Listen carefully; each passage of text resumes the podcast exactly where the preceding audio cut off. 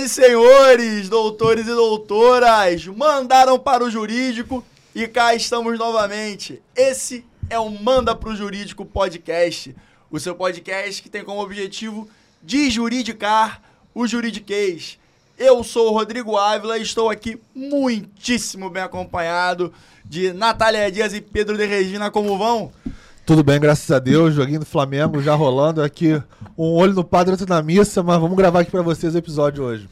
Nath, Tudo de bom, gente. Maravilhoso. Meio de semana. Muita coisa boa acontecendo. coisas boas, coisas cansativas, porque afinal de contas a advocacia nos desgasta, porém Nos nos alimenta. engrandece e também paga nossos boletos. A gente falar sobre isso também. É, Sem mais delongas, semana passada a gente não teve. É, Teve uma entrevista com o André Barata, que já está, daqui a pouco vai estar aí nas suas plataformas digitais. Teve também o episódio dessa semana, da semana anterior, que foi sobre luva de pedreiro. é, que Saiu hoje. Saiu hoje, hoje, hoje, que dia é hoje? 20? 20, de julho. 20. É, e lá abordamos todos os aspectos jurídicos dessa disputa, desse conflito que está tá tomando conta da mídia aí, né? Já saiu no Fantástico, já saiu tudo quanto é canto. E aí a gente fez uma, uma, uma análise jurídica sobre é, os efeitos e, enfim, as causas do As problema. implicações, As né? implicações. É, não podemos esquecer.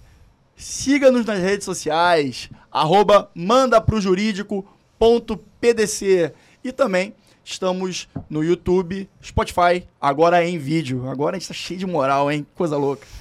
E Apple Podcast também lá. E, enfim, com- pode- vocês têm toda a liberdade de consumir o nosso conteúdo da maneira como vocês preferirem. É, dito isso, passou um tempinho, mas ele voltou.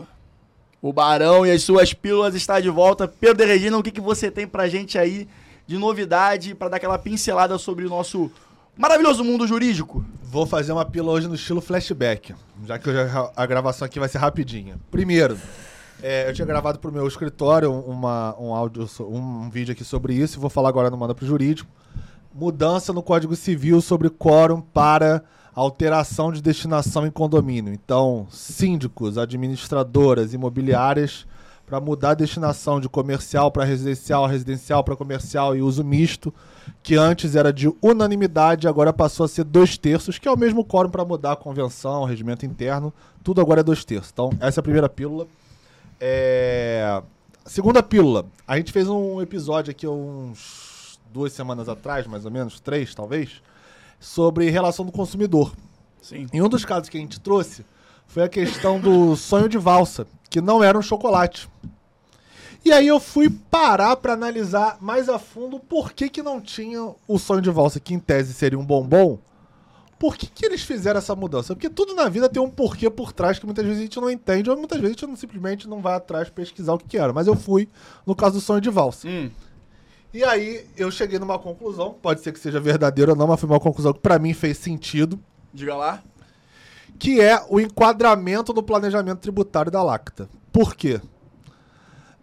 Quando você bota bombom de chocolate, o chocolatinho lá com bombom tal, você tem que pagar o famoso IPI daquele produto, né? Sim.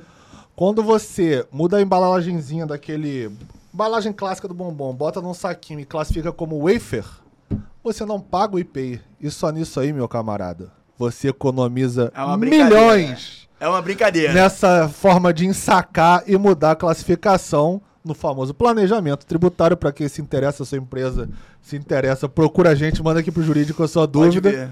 E isso eles deixaram de pagar o IPI. Eu falei, porra, com certeza deve ter sido isso. Pode ser que tenha outra, outra questão ou não, mas eu vi nessa oportunidade uma outra coisa que apareceu lá no escritório e eu acabei uma coisa ligando a outra. Então, É, dá pra pagar um churrasco, né? Dá a sua opinião se você acha que foi economia. por causa disso, esse reenquadramento tributário que a Lacta fez brilhantemente. Não tem nada de errado no que ela fez. Simplesmente nessa jogada tributária de planejamento tributário, ela economizou com certeza milhões de reais na venda dos produtos. É, isso dela. é até uma questão que a gente pode. A gente já assistiu em aulas, etc. Como estratégias jurídicas podem alterar os cursos de estratégias comerciais, né? Sim. E Com esse é, certeza. é um caso, pô, sinalagmático, né? Pa- Paradigmático. Dando início agora aos nossos trabalhos de pauta, é, trouxemos hoje três notícias, a gente vai fazer agora uma pequena sinopse, e aí a gente vai fazer nossas reações, comentários e trazer nossas conclusões sobre os temas. A inicial, cara, é como. É uma loucura. É, provas testemunhais foram anuladas por causa de uma dancinha no TikTok da reclamante. A outra notícia é até uma continuidade, até um episódio que a gente já fez com relação ao Elon Musk e a compra do Twitter. Tá dando um bafafá bizarro, porque aparentemente o Elon Musk está desistindo da aquisição do Twitter. E por fim, a gente vai fazer agora, isso até é um tema um pouco mais é, delicado, né? Com relação ao caso da Clara Castanho, que entrou com uma ação contra Antônia Fontinelli. Eu vou tra trazer algumas é, reflexões sobre o tema que também vão além de um, um pouco do, da análise do judiciário. É, cultura de cancelamento, como isso é um negócio e até que ponto o judiciário é, consegue mitigar essa, esse business hoje em dia que a internet se transformou. Tá bom? É, dito isso, Vamos nessa? Começar os meandros jurídicos disso Exatamente. Dito isso, eu quero saber uma coisa. Pedro, quando é que você vai fazer dancinha no TikTok no nosso Instagram? tudo. No No- dia que a gente bater lá 10 mil seguidores, eu dou. É mesmo? Ah, Grava tá isso, bom, Rebeca. pelo um número, já Rebeca, um grava número. isso. Rebeca, grava isso, pelo amor de Deus. Pode, pode cobrar. Vou deixar guardado. Cara, mas que loucura isso, né? Como o, e isso aí é uma questão que eu acho muito delicada, porque muitas vezes o autor da ação acaba é, sucateando e esvaziando a sua própria ação. Sim. E o advogado, por mais que ele faça um, um serviço de qualidade, um serviço, porra, respeitando todos os, os padrões e usando todo o seu esforço, o, o autor acaba usando, deixando o trabalho do, do advogado esvaziado.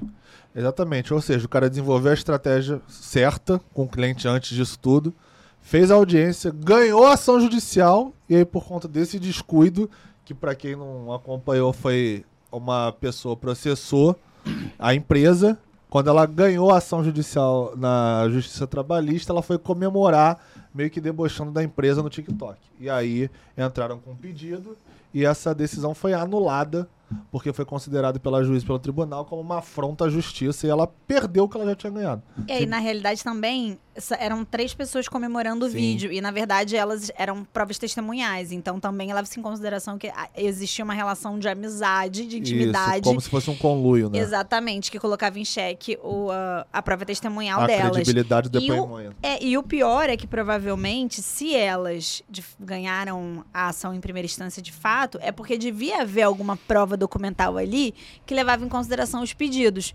Mas uma questão processual anulou o processo. É, e o pior, elas ainda foram condenadas por litigância de má fé, se eu não me engano, em 2% do valor da Em causa. 2% do É valor isso, da né? causa, em 2% do valor É, da causa. Ou seja, ia ganhar o dinheiro, ganhou a ação, teve tudo revertido e ainda vai ter que pagar É. um cascalho. É, é, é surreal isso. E eu, eu até fazendo um. Pegando aqui na biblioteca situações que isso já aconteceu comigo, ou poderia ter acontecido comigo. De fato, nunca aconteceu numa ação trabalhista, até porque não é muito a minha área de, de atuação. Mas já. Eu e o Pedro até já tivemos casos em que o. a- o autor, não sei por qual motivo, talvez por vergonha ou por qualquer outra coisa nesse sentido, acabou omitindo fatos pra gente que a gente vai descobrindo no decurso da ação. É, E, cara, acho que isso é bem comum. quando a gente contrata um advogado, né, a gente tem que fornecer todas as informações necessárias para poder munir né, o, o seu representante no no- na, na ação com as melhores armas para te defender. Então você está sendo contraproducente contra a sua própria causa.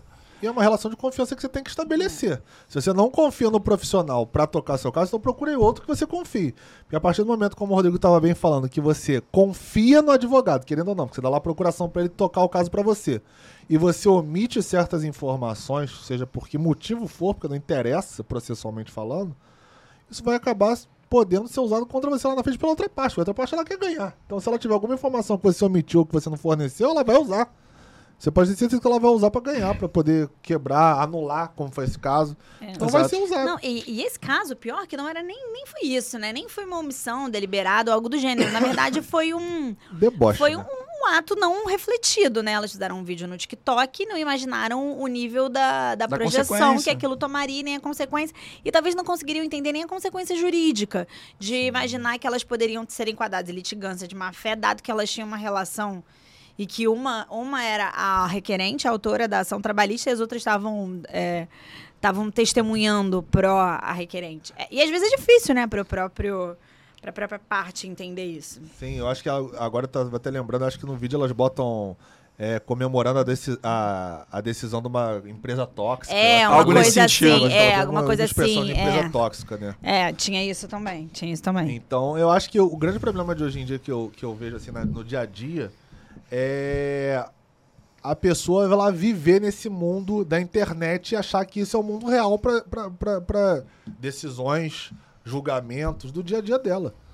É, é- essa tiktokização na- no, no seu dia a dia ela pode ser muito complicada, porque ela usou uma coisa na rede social para fazer um deboche de uma sentença judicial, né? Mas É. eu acho que mais e ma- cada dia mais, isso não é um caminho que dá para fazer o inverso. É, o judiciário vai conciliar eventos que ocorrem no meio digital e que, na verdade, se confrontam de alguma forma com o judiciário. Esse aqui é um pequeno exemplo, mas a gente tem. A gente pode falar de vários, assim, o próprio vários. caso da Fontinelli com a, com a Carla Castanho. Que Claro. a gente vai falar da- com a Carla Castanho, que a gente vai falar daqui a pouco. Sim, Que foi uma, uma divulgação no YouTube sim, e aqui a sim. discussão surgiu em cima disso. Ela Sim. não cita o nome, tá? Enfim, a Sim, gente vai sim, tratar essa exatamente. discussão. É você tutelar, ev- às vezes, eventos que ocorrem na internet, ou você conseguir entender como você vai validar ou não as provas que são obtidas através da internet. Quando a gente teve recentemente o julgamento do STJ falando sobre a admissibilidade ou inadmissibilidade, que foi o caso, de provas de WhatsApp web. Porque entendi-se que o WhatsApp web você pode manipular o que está escrito sem que haja uma prova. Então, assim, cada dia mais o, o judiciário ele vai se confrontar com coisas que acontecem no meio da internet. Isso, assim, não, de fato, não tem jeito. Assim, é um episódio que a gente pode falar sobre metaverso. Isso é o mundo digital e aí entra é o direito tentando entender como ele vai tutelar o mundo digital. Aí é uma outra, uma É, isso outra acontece, conversa. já, isso, já, isso já vem acontecendo há algum tempo, né? A gente viu, todo, a gente vem vendo, né? Toda a questão dos aplicativos de, de mobilidade, ta- tais quais o Uber, 99 Táxi, regulamentação de... é, com relação ao confl- conflito com táxi, ou, ou a, a relação trabalhista entre o motorista e a Ah, empresa. sim. Enfim, existem diversos aspectos que o direito, a lei, a, a nossa, o, o direito brasileiro tem que encarar. E vão continuar aparecendo. Porque na- é, é mais ou menos assim, né? Existem dois tipos de você criar legislação. Uma tal, é, seria uma lei seca, que você impõe alguma coisa, a sociedade se adapta. Acredito que antigamente a maioria das pessoas era contra a lei seca porque queria continuar bebendo e dirigindo, mas hoje em dia, vendo a efetividade positiva que a lei seca trouxe, o pessoal entende que é benéfico. Então Mas acabou uma- criando uma cultura Só uma nesse observação, a lei seca, ela- a, a lei seca ela funciona no Rio de Janeiro, né? Isso não é algo... São Paulo. também São Paulo- tem. Não, mas vários outros estados ela não tem É, ela- esse alguns nível. têm. Ela começou no Rio de Alguns Janeiro, mas ela não têm. tem esse nível de efetividade, digamos assim. É só Entendi. porque, assim, na eventualidade temos ouvintes de outros estados, a lei seca ela é muito forte no Rio de Janeiro. É verdade. Já comenta isso no seu estado, tem lei seca ou É, não tem Excelente, isso aí, excelente. boa. Mas Ou- quando você começou a falar lei seca, eu achei que você estava falando lei seca da lei. A letra Não, lei, a a letra da lei, a letra da lei, na letra fria a da letra lei. fria da lei, a lei E, seca. e só para complementar, o outro tipo de adequação legislativa à sociedade é quando a sociedade muda, as coi- muda o game e aí a- o direito tem que se virar no- ali para se atualizar de acordo com a nova realidade. E É aí isso. a Normas internet- consuetudinárias. Exatamente. É. E aí o a internet talvez seja o agente mais acelerador aí dessa essas, essas atualizações que estão sendo demandadas, né? Também aquele teoria tridimensional do direito, né? Fato, valor e norma. Surge o fato, normatiza, valora e. Primeiro período isso aí, né? É, e é o ED. reale, né? Miguel Reale, é, introdução ao direito. A cara É. dele, gente. Vamos lá, eu tô falando que hoje a gente tá no clima flashback aqui, né? É. Pô, vou botar, vale a pena ver de novo aqui, trilha sonora. Agora, dando, né, vencida essa primeira notícia, é, dando um update, eu acho que do episódio que a gente fez. Você lembra, Beco, É. qual é o número do caso do, do, do Elon Musk? Acho que talvez chutaria 12. Do, E aí, você chutaria qual? Nove. Você. 14. E aí, quem ganhar faz o quê? Paga uma rodada de chopp? Não, quem, quem Pô, fica mais Rodrigo Tá me longe. devendo duas caixas de cerveja até Ah, hoje. Rodrigo! Que o Vasco ia ser. Faz uma Não, é confissão outro de... Vasco ia Cara, ser. faz uma confissão de dívida aí. A gente já faz agora, você já Isso é assina duas outro testemunhas, eu e Beca de testemunha. Vasco da Gama. pronto. Vasco ia ser classificado antes que o Flamengo. 13. Eu cheguei mais perto. Eu falei 14. É, então esquece. Enfim, é...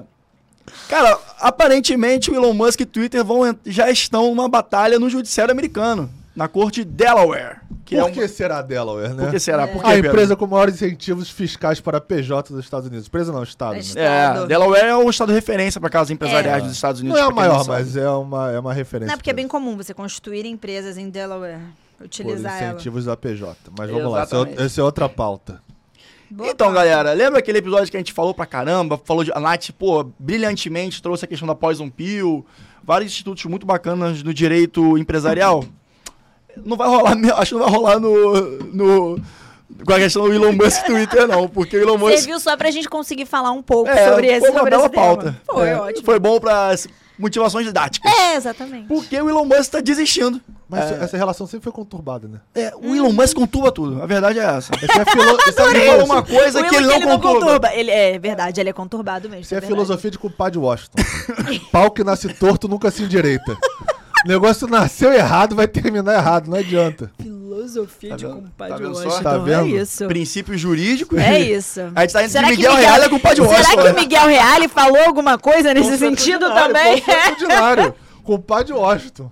É. Ordinário. Aí, é, ele tá desistindo da, da compra, e, enfim, a partir daí. Ou o- não, né? Ou não. É, pode Ou ser. pode ser uma estratégia de negociação. Episódio que a gente já fez sobre também, negociação, se quiserem dar uma olhada. É isso aí. Sou o rei do Pô, a gente tá aqui no Visão 360, É, né, É amigo? isso, é isso. E, cara, ele tá alegando que há, é, houve certas é, violações por parte do Twitter no, no, no, no contrato que foi assinado entre eles. Ah, não forneceu algumas informações que, pro- na visão do Elon Musk, eram essenciais para o negócio, uma questão de, de contas robôs que eram lá, é, não foram explicadas pelo Twitter, então a partir daí ele se botou contra. Só que a partir. Diga, Nath. Não, é porque, na verdade, esse é um, esse é um clássico, né? E- mas é bem clássico mesmo. Você vai adquirir uma parte de uma empresa e quando você vai fazer todo um due diligence que seja pertinente para você entender como é que está aquela empresa, provavelmente o Twitter ele tem uma, uma, uma imagem, aquilo que ele vende, prova- provavelmente enviou algumas coisas para o Elon Musk. Mas aí quando ele deve ter começado a analisar a empresa por dentro, de fato, talvez ela seja menos lucrativa e rentável do que ela pareça, do que ela aparenta ser. Não é só Estado é, e União que dá pedalada fiscal, empresa também. Então a empresa também mascara número. Não estou dizendo que foi o caso, não sei, não faço a menor ideia da situação do, do Twitter. Mas é, uma, é o tipo da coisa que poderia ter acontecido olhando assim o lado do Elon Musk. Eu vou te falar, eu tenho uma visão loucaça sobre isso. Tão louca como o comentário que eu vou fazer agora. Hum. Eu acho que o Elon Musk ele é pirado da ideia. Ah, isso você jura? É, é, não, do mas, mas do lado estamos é bom, alinhados. assim, estamos beleza. alinhados, é. E ele é mega ativo no Twitter, né? Todo Super. mundo que minimamente acompanhava Elon Musk sabia que ele tava lá no Twitter 24 horas por dia. Ele e o Donald. Trump, até o Donald Trump ser banido do É, Twitter. Tava lá direto no Twitter. Eu acho que, porra, nessa empolgação, o cara que tem dinheiro, eu mesmo quer saber uma coisa, eu vou comprar o Twitter. eu acho que ele teve uma viagem dessa. Acordou um dia. Eu acho que ele falou, cara, vou, Alô, vou fazer, acho que hoje eu vou comprar o Twitter. Dane-se, eu vou comprar um o projeto Twitter. aqui que eu acho que funciona, botar lá praça pública, igual aquilo que ele falou. E aí eu acho que na hora que ele acha fez... que ele eu foi emocionado? Eu acho que ele foi... No, Você acha que foi não, emocionado? Não, obviamente não raso como eu tô falando. Mas eu acho que ele foi meio que na emoção. Sim, Na- sim. O call dele. Foi na Sim, emoção. é, E ter eu acho que chegou no momento que tem que botar a mesa. Tipo, meu amigo, tu vai ter que pagar 44 bilhões. E ele olha na, Não, ia conta, na chamar- poupança dele lá. e não tem os 44. Aí ele falou, pô, vou vender a Tesla. Porra, que merda. Não, e o que que- Vou vender a SpaceX. O que, que eu vou fazer, meu? Não, Vender e- Bitcoin. E aí, o Entendeu? que, que, eu vou na como é verdade, eu o que, que ia vou resgatar esse acontecer? dinheiro? Ele ia ter Aí eu acho que. que a galera do financeiro deu uma surtada. Ô, viado! Não tem 44 bilhões aqui, não! Não, e outro, o que, tu que ele vai tem ter que fazer? esvaziar a Ele- empresa, não faz ele isso ia- não. Ele, opa, pera aí que eu vou dar outra de maluco agora outra vez. Pô, estão jogando informação falsa, vou comer uma porra nenhuma também. Eu acho que é um negócio desse. Mas ele tem que Eu- chamar- Eu, eu, de verdade acho que ele deu uma surtada. Não sei se foi exatamente uma soldada, mas eu acho que a partir do momento que ele entendeu que ele ia se comprometer de uma forma muito grande, com numa fatia patrimonial que ele nem tinha, com Pois é, outras pois pessoas é. que iam ter que entrar no negócio junto com ele pra conseguir finalizar essa compra, eu acho que ele pensou duas vezes Eu antes acho de que fazer ele, isso. o financeiro pensou duas vezes, né? Cara, não tem como. Essa conta não vai fechar. 44 vai ter que vender ação dali, esvaziar a empresa ali. Eu acho que, eu acho que aí a galera que fica no backstage e que assessora naturalmente, ele falou: cara, esse movimento não vai fazer sentido. Você vai esvaziar a tua empresa que é a maior lucrativa, como a Tesla, por exemplo, para vender ação, que pode pegar mal até no valor de mercado dela. Sim. pra comprar o Twitter, que é um projeto. Tipo, será que vale a pena fazer esse movimento? Acho que meio que a galera chamou ele pra conversar. Sabe aquele negócio assim, cara? Intervenção. Aqui, vamos conversar. Intervenção. E aí eu acho que ele é, tá bom, beleza. Tipo, não vai rolar. Então como é que a gente Vou faz? fazer um fato Aí novo. ele mandou pro jurídico, né? É. Aí a gente, porra, cara, tu assinou essa Como é parada que eu aqui, vou agora sair como é que a gente vai dessa fazer? agora? Peraí. Aí os caras devem ter ficado lá, meu irmão, tentando ver a nuance do contrato pra poder arrumar algum É, jeito, algum já gatilho. entrando nesse papo do contrato, é, apa- disse que, que há uma cláusula de desistência em que, enfim, uma das partes existindo, Um bilhão.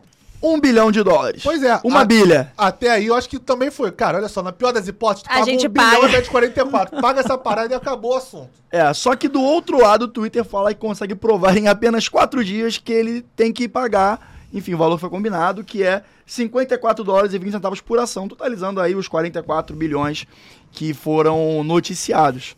Eu acho improvável. Por que você acha improvável? Se entrar na justiça e falar, agora paga 44 bilhões assim, É. faz o Pix. Aí tem que ver justamente a questão do. Porque até. E até porque, vamos, venhamos e convenhamos, desculpa te interromper, mas venhamos e convenhamos. Se em quatro dias ela prova, por que, que ela não provou, sei lá, isso rola o quê? Uns três meses já? Dois meses? Não essa ação Que ele desistiu, Delaware? não. Essa começa de. Não, vou não, não, mas vou, a- não vou, não, vou, a não ação- ação em Delaware- comprar- Não, não, vou comprar, não vou comprar. Ah, não, sim, mas agora eles vão discutir judicial. Eles estão botando que o judiciário. sim, de- Porque- O judiciário vai ter que decidir. Algo que desde esse tempo todo não surgiu, agora em quatro dias surge? É porque é diferente no âmbito na seara judicial do que o cara só falar simplesmente Mas não quero mais né? fazer o tudo negócio. Bem, mas é, é, enfim, eu, eu acho improvável que ele vai ser obrigado a pagar lá os 44 bilhões assim da- em quatro dias. Mas enfim, vamos aguardar. Não, né? não. Não, não em Eles falam que Não, não sim, sim, provar. ele vai ter que pagar depois dos quatro dias. Ah, sim, É. sim.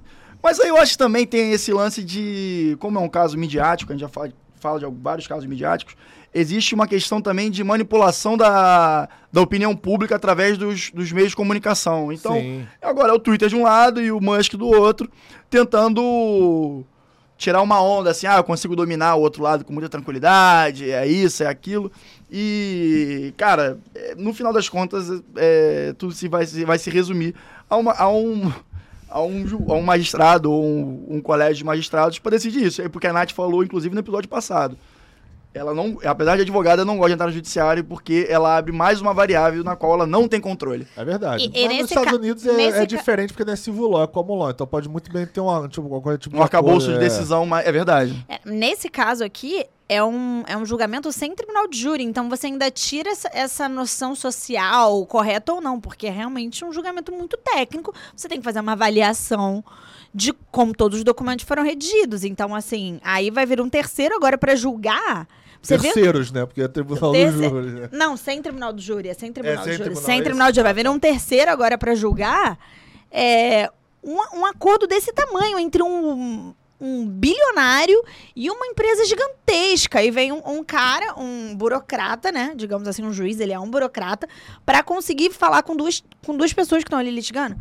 Você para pra pensar, é difícil, né? É, difícil. É difícil. Mas de repente vai chegar no meio do caminho também, né? Pode ser. É, o A ação famoso- você achou que valia 50, agora vale 30, vamos chegar no Faz um 40. acordo ali. Mas aí é- tem que entender se ele desistiu da compra ou se ele, desis... ou Do se preço. ele desistiu do preço. Isso é uma coisa diferente. É, mas o cara aí a desistiu compra tá vinculada ao preço da ação, entendeu? Porque ele tem que pagar X por cada ação, cara, o que tava estipulado lá que a gente viu lá É, tinha até um gravou. prêmio em cima Sim, pra, sim, pro, sim. pros É, acionistas. porque ele fez um Enfim, overprice aí ali. é Porque ele queria O grande- fechar a O empresa. grande lance dele foi que ele fez um overprice ali. É, o grande detalhe também disso tudo é você tem que ler como é que tá exatamente o contrato disso, como é que foi feitas as propostas, as tratativas, o que, que tá por escrito ali, né?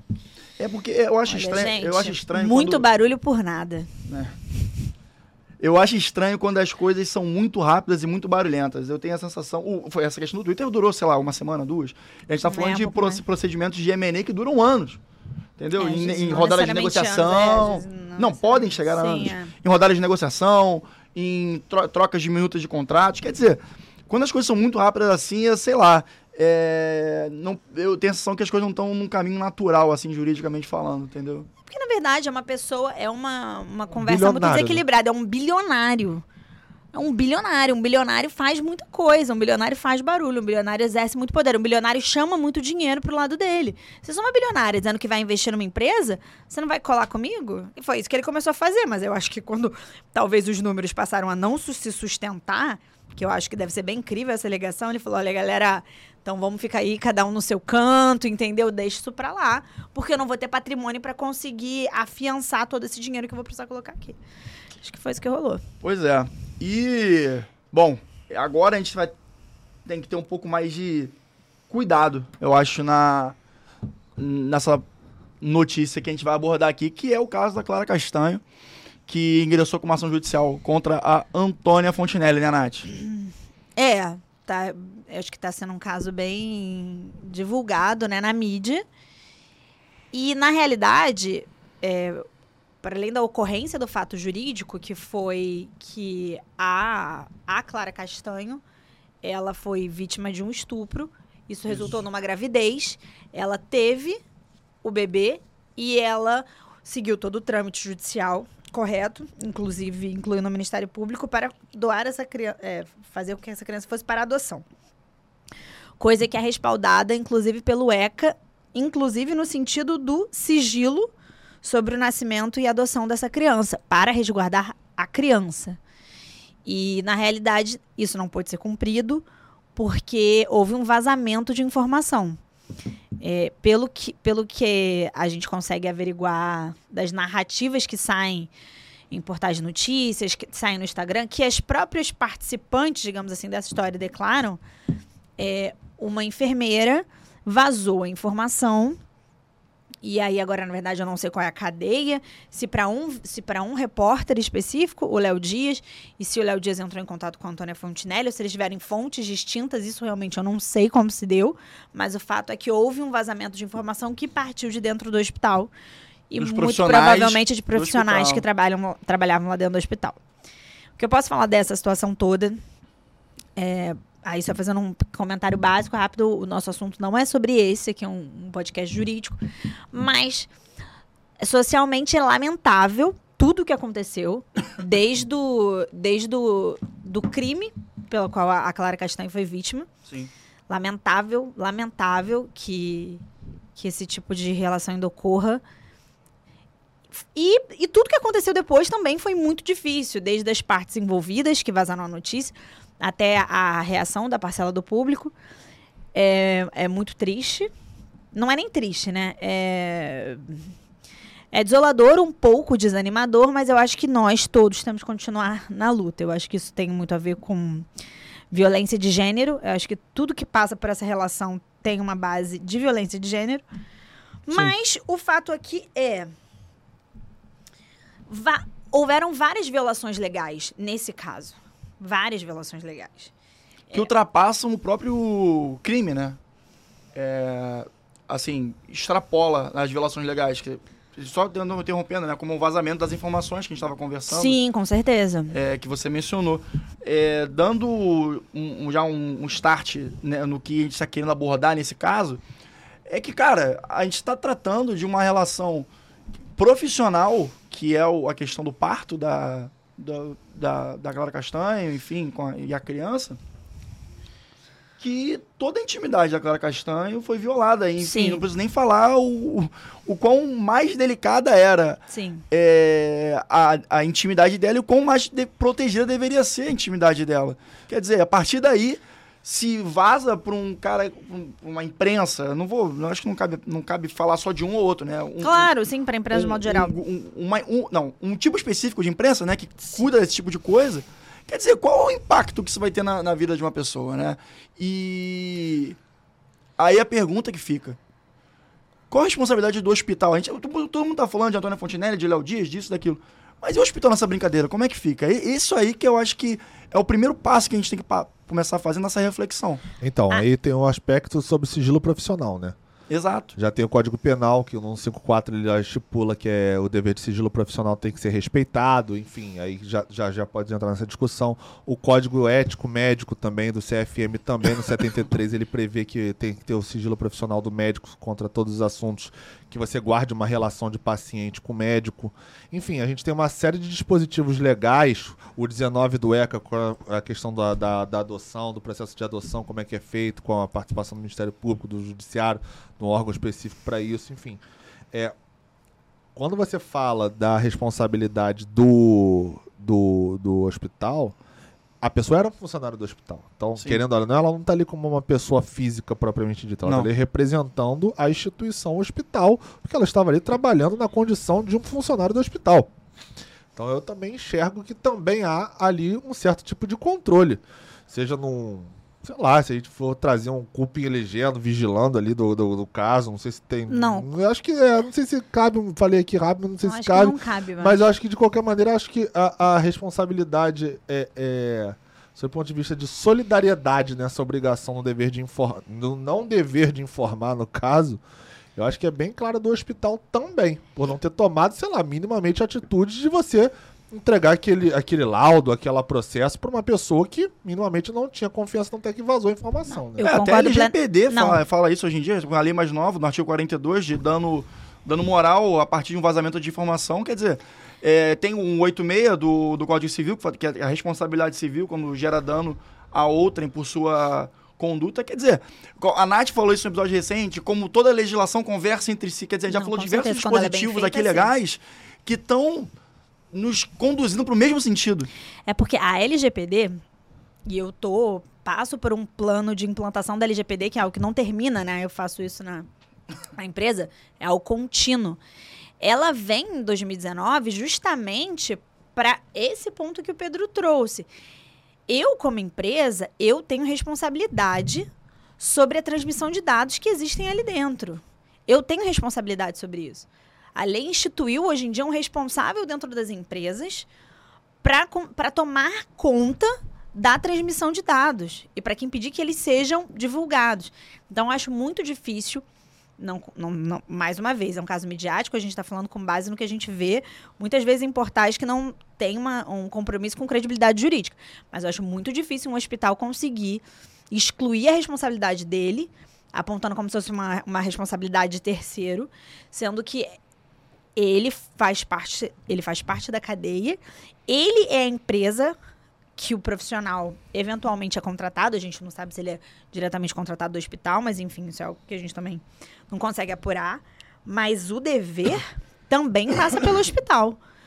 Não só pelo funcionário. Inclusive, o hospital teria um direito sendo verificado de fato que o funcionário violou todos os direitos da paciente, de privacidade, os direitos à intimidade dela, ele ainda poderia ser demitido por justa causa, Justa caso causa, isso venha a ser comprovado. Exatamente, é o artigo 482 da CLT que aborda esse tema.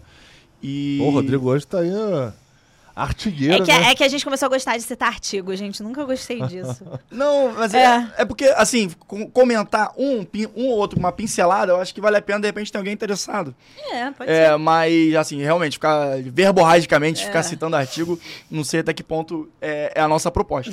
mas, enfim, é, de fato tem essa questão também, porque a gente está falando, a gente, a gente fa- tratou a questão do hospital. Então, o que a gente está propondo agora é uma segunda camada de análise jurídica sobre esse caso, que é como o hospital pode é, gerenciar esse caso internamente com seus trabalhadores, com seus funcionários. Então, a- nesse sentido, a CLT, que muitas pessoas falam que é pró-trabalhador, pró-trabalhador, nesse caso vai dar uma, um respaldo jurídico para o hospital para poder, enfim, Claro. é, adotar a, a medida que melhor couber ali no, no caso concreto. E, cara, assim, a gente tá falando desse caso, mas, pô, me veio isso na cabeça agora. Diversas vezes tem caso de fofoca aí. A fulana tá grávida. Como é que você sabe que a pessoa tá sim, grávida? sim, sim. É vazamento Alguém de vazou informação. é de também. informação. É que esse é muito crítico, né? Mas existem é, fofocas menores que vazam ali no mundo, mundo, mundo da, da- das celebridades, que também são casos de, de vazamento deles, de, de dados ali, que são Não, super íntimos. E, não, e, e terrível. Esse caso especificamente, pelo menos a maneira como ele foi noticiado na mídia, num primeiro momento, a Antônia Fontinelli, que é essa figura pública pré-candidata, ela, ela veiculou a história de uma forma como a história não é. Então, ela teve acesso a uma versão, ou talvez eventualmente tenha distorcido uma versão da história, para talvez seja condizente com o discurso dela, né, com, com as bandeiras que ela levanta. E então ela pegou, expôs um, um fato, ainda expôs um fato distorcido. Então ela ainda criou outro crime, porque ela ela imputou crimes à vítima. Uhum. Ela imputou crimes à vítima quando ela distorceu a história. Então você ainda tem, ainda tem essa, essa camada. Acho que é, uma, é, uma, é um caso que tem muitos aspectos jurídicos em todas as pontas. Em todas as É. pontas. Desde o que motivou a história até a passagem dela pelo hospital, até a decisão dela de ter o bebê e botá-lo para adoção. É algo plenamente abarcado pela nossa legislação, até o vazamento da informação e a maneira como quem recebeu essa informação veiculou na mídia. Exato. É, só. só porra, assim, estupro e pedofilia são dois crimes pra mim que, cara, sei lá, me pegam muito, que são, são o pior tipo de crime que eu acho que podia ter. Então não tem nem o que discutir sobre esse ponto de vista, até, eu até fico mal, na verdade. Mas, é, sobre o que a Natália tava falando, eu vi um vídeo da Fontenelle, porque você falou que ela imputou alguns crimes pra. pra, pra- é, um, um dos vídeos que a Antônia Fontenelle grava, ela explica que, uma vez sabido que existia um estupro, é, ela, Fontenelle, diz, e ela, eu vou reproduzir, não entre aspas, mas o que ela disse no- nessa gravação, tá no YouTube, qualquer um pode ver. Ah, não, não vem tirar, acho que ela teve que tirar depois, mas enfim. Não teve. Decisão liminar. É, eu, a- a- não, eu acho que ela tirou. Ela Ah, ela retirou tirou- por livre e não por, vontade. não por É. decisão, mas ela tirou o vídeo. Mas por escrito transcrito. Então, assim, é, Uhum. não faz muita diferença. Mas ela diz que quando ela tomou conhecimento do fato, ela procurou a Castanho para poder falar: isso não é um problema só seu. Isso é um problema das mulheres. A gente não pode deixar o estuprador sair dessa equação. Porque hoje, quando a gente está tratando esse caso, a gente não, né? A mídia trata esse caso e a gente está aqui comentando. A gente não está debatendo a questão do estupro em si, que é gravíssimo, né? E aí diz a Fontenelle que ela começou nesta pegada porque ela se dispôs a tentar achar quem era o agente estuprador, o estuprador em si. E a Castanho nunca procurou ela de volta pra tentar achar quem era esse cara e, e pegar a responsabilização dele. Então, esta é a justificativa que ela usa pra ter falado que ela imputou, que começou, esse- começou a dar esse entendimento dos crimes que ela foi imputada Eu não sei se isso já é um vídeo que se desdobra da situação, mas eu também acho que aqui não sei se vale É, a gente vai comentar na só tô falando porque Mas, é, essa mas bola, o que vi- eu vi- li exatamente É, mas o que eu uma li. reportagem que ela foi entrevistada falando, pô, mas você imputou crimes a ela? Falou, mas eu imputei porque... Aí ela deu É, mas a, a história não começou assim exatamente. A história começou porque ela. A, a parte. É como se a, a, a, a, Antônia Fontinelli não soubesse do, in- de tudo que deu início à a, gravidez, que foi um estupro. Então ela diz que, na realidade. Pelo menos assim começou a, a história no Instagram dela, enfim, nos depoimentos que ela faz nas mídias sociais que, a, que essa atriz, a figura pública Clara Castanho, ela tinha tido um bebê que era negro e ela tinha colocado ele para adoção e ela imputa um crime. Ela diz que aquilo era abandono de incapaz. Enfim, isso não faz sentido juridicamente, tá, gente? Só porque foi o que ela falou, estava lá no Instagram dela em texto. Então, na verdade, eu não sei até que ponto essa justificativa Entendi, faz pode sentido, uma saída, né? é, porque o que ela falou no primeiro lugar era o estupro ele estava desconsiderado, porque a- até então ela alega que não sabia que aquilo tinha sido havia sido é, iniciado com o estupro e que era na verdade colocando a Clara Castanho como se tivesse tido uma relação sexual consensual, dessa relação sexual consensual ela tivesse ficado grávida e ela optou por doar essa criança, dar essa criança para adoção, que também não teria problema nenhum ela fazer Desde que cumprisse os requisitos desde que cumprisse os requisitos legais. Mas aí ela coloca que a criança era uma criança negra e que ela ia- ficaria num abrigo e que isso seria abandono de capaz. E ela alega que ela conhece a realidade de um desses abrigos e que as crianças sofrem muito, que é muito difícil, não tem dúvida de nenhuma que seja muito difícil, mas existe um nível de ir- irresponsabilidade jornalística muito grande, mas que decorre num ponto que a gente falou aqui antes, que o Rodrigo falou pra gente abordar, que eu acho interessante é o quanto esse tipo de notícia e uso distorcido da informação, na verdade, gera engajamento e o quanto isso não é positivo para a Antônia Fontinelli em É um algum aspecto. negócio. Tanto que a gente está falando dela aqui agora, coisa que eu não gostaria de estar fazendo. Eu não acho que é, é- é- é- eu não tenha nada nela como figura pública que me, a- que me afine para que eu queira falar dela no meu projeto. Mas ela gerou.